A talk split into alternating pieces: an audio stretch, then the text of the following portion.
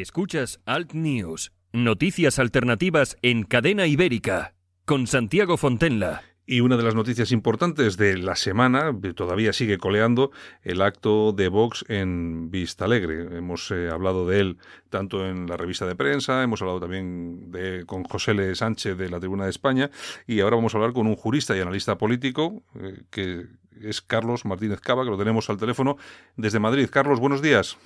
¿Qué tal? Muy buenos días, ¿cómo estáis? Pues aquí, aquí estamos, aguantando el tirón. Ya te noto que tienes la voz un poco ya tomada. Me imagino que los cambios de temperatura están haciendo su efecto, ¿no?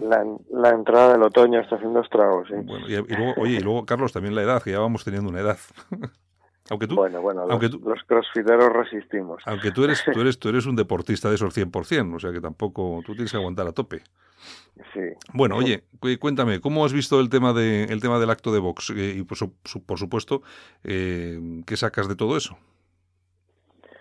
Pues eh, ha sido tremendamente interesante porque yo creo que, mm, que confirma mm, un espacio político nuevo, que va a ser imposible que otras fuerzas políticas eh, traten de, de estar en ese mismo lugar y a mí lo que más me ha llamado la atención ya no es tanto la, la reacción de, del Partido Popular o de Ciudadanos o de los medios periodísticos afines que ya están hablando de, de las leyes electorales y de que es un voto inútil, que, que todo lo que sea votar a Vox pues va a ser darle el triunfo a la izquierda, sino algo que para mí es mucho más interesante y son las opiniones eh, intelectuales eh, vinculadas al ala más rejonista de Podemos, que venían advirtiendo desde hacía más de un año mm, que la no evolución de Podemos hacia otros lugares del espacio político podría dar lugar a,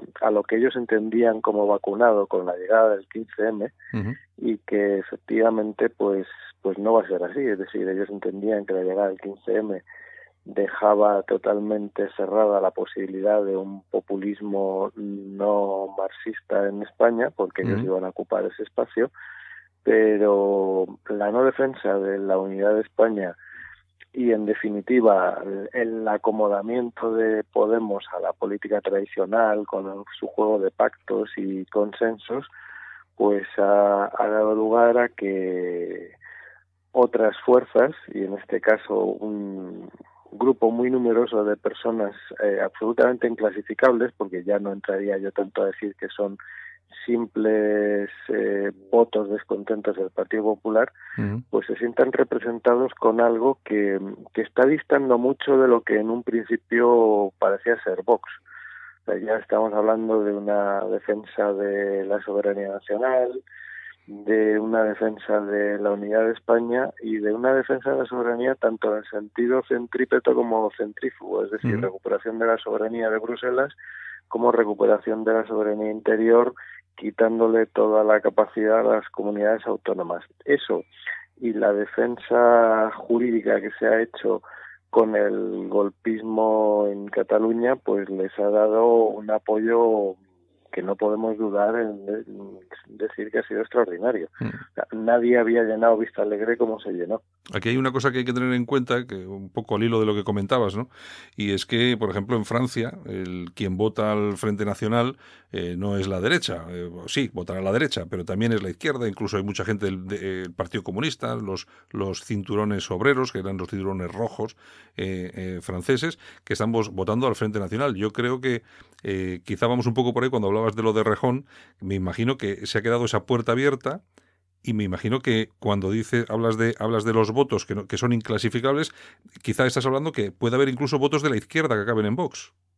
Sí, de hecho, fíjate que los últimos movimientos de esa izquierda que te cito, en la que habría que hablar de últimos textos de, de Anguita, Bestringe y Monedeo, hablan de imitar eh, eso que, que, ha estado surgiendo en, en Italia y, recientemente también en Alemania, de una izquierda anti-inmigración, es decir, perciben eh, ese peligro ya constatado electoralmente de que hay un populismo de derechas que está ganando los votos de la clase trabajadora.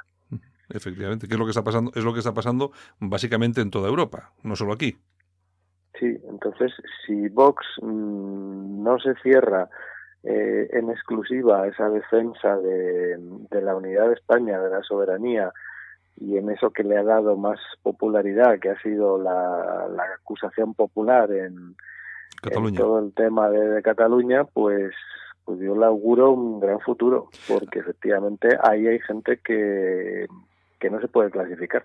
Yo lo, yo lo que veo es que, por un, por un lado, mm, vamos a ver, ahí eh, ABC eh, comentaba ayer en, un artículo que el Partido Popular no tiene que preocuparse de Vox porque es una formación que no puede conseguir, tiene un techo electoral de unos 400.000 votos. Yo creo que esta gente sigue tomando pastillas muy raras todas las mañanas para escribir estas cosas. Y, luego, y luego hay, otra, hay, otro, hay otro tema que es que el propio Santi, Santiago Pascal, eh, decía que hablaba que ellos en, las, en estas próximas elecciones que está convencido que van a conseguir por lo menos un millón de votos. Claro, cuando hablamos de porcentajes eh, de votos, estamos hablando, pues eso, de un 2, de un 3, de un 4%. Yo soy, yo no sé si compartirás conmigo esta, esta idea, pero yo soy de los que creen que Vox va a ser una especie de AFD alemana y que va a irse tranquilamente a un 16% de los votos. Yo también. Yo pienso, y bueno, me, me, puedo equivocar, pero creo que van a tener grupo parlamentario y me atrevería a decir aventurar un número hasta 12 diputados. yo no, ya tanto como tanto como augurar pero vamos, yo estoy convencido de que iba a haber un voto muy importante y creo que es un voto, porque yo creo que ha cambiado un poco esa visión que tenía de Vox, que era un partido de derechas, eh, una derecha tradicional, yo creo que ha dado un giro eh, hacia ser un partido, mm, no voy a decir identitario en sí, ¿no? pero muy parecido a esto. De, hecho, lo que sí parece que, que, ha hecho, no sé si tú también te has percatado de este asunto, es huir un poco de esas eh, fotografías que se hacían hace no demasiado tiempo con, pues, con partidos como el Frente Nacional, etcétera, etcétera, y creo que está cambiando un poco el rumbo, están variando, sobre todo hacia posiciones mucho más cercanas pues, a Orbán y todo este tipo de cosas. Sí, Sí, sí, sí, no, realmente han intentado, como tú bien dices, buscar en quién reflejarse, pero yo creo que se han dado cuenta de que eso no funciona y que hay un sello propio eh, y, podríamos decir lo que lo que se suele decir en estos casos, están pulsando la tecla correcta. Sí, sí. Además, yo, Porque yo a mi alrededor escucho cada vez más, oye, pues mm, me gustan y yo voy a votarles. Y, esa sensación la escucho en mi entorno profesional, en mi entorno social, y dices, caramba, que hace un año nadie hablaba de esta gente. Y los medios de comunicación que están metiendo la pata, desde luego, intentando vincular con, con la extrema derecha, eh, no solamente al partido, sino a las personas que estaban en, el acto de Vista Alegre. Hay, hay algo muy llamativo con respecto a esto que dices, porque acuérdate cuando surgió el 15M y empezó Podemos a, a sonar, toda la derecha mediática decía que era una, una creación de Rubalcaba. Hmm.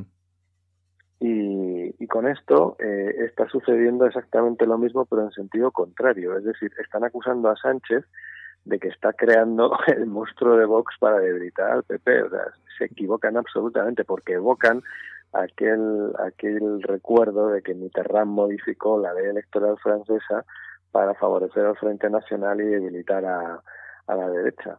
pero, pero se equivocan porque el tiempo es completamente distinto. El tiempo político que, que hay ahora en Europa del crecimiento de este tipo de, populismo no tiene nada que ver con lo que pudiera existir hace 30 años, ni hace 5 o 10 con el fenómeno de Podemos.